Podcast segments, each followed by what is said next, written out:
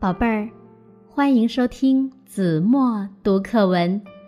今天我要为大家读的是四年级下册第二十一课《爬山》。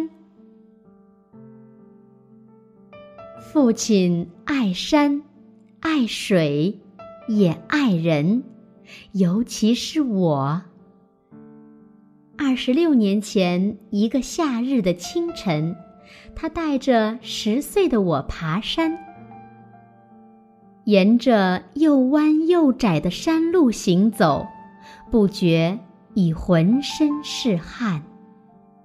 而那时朝阳才不过刚露脸罢了。对于我们爱流汗的人来说，爬山是一件格外辛苦的事。别人爬山是为了征服山，我们爬山是为了征服自己。父亲一面说着，一面脱掉湿透了的外衣。我似懂非懂地听着。阳光越来越烈，汗水越来越多。而我们父子俩也是越爬越高。不久，我们已站到山顶上了。只见山下一片碧绿的树海中，几座房子若隐若现。父亲喝了一口水，慢条斯理地说：“爬到山顶固然令人高兴，但是爬山的过程……”更让人愉快。其实，能不能爬到山顶并不重要，重要的是你是否尽了力。哦，我懂了。就像这次数学考试，我虽然只考了六十一分，不过我已尽了力，所以就没关系，对不对？我自以为是地说。父亲用那双能洞穿人心的双眼凝视着我说：“如果你尽了力，就的确没关系。不过，你真的尽了力吗？”我听了以后，脸就像煮熟的虾一样红，赶紧低下头来。下山途中，我逞强的又跑又跳。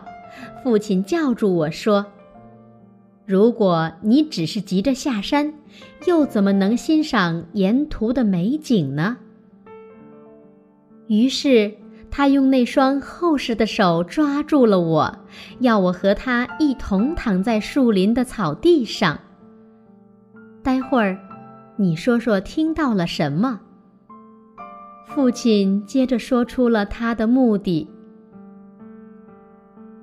闭着双眼，我仿佛听到了微风吹拂声、鸟鸣蛙叫声和清脆的蝉声。睁开眼睛后，我一五一十地向父亲报告那些不同的声音。大自然的美景，不只是用眼睛去看，还要用耳朵去听，更要用心灵去体会。最后，用你的脑袋去思考。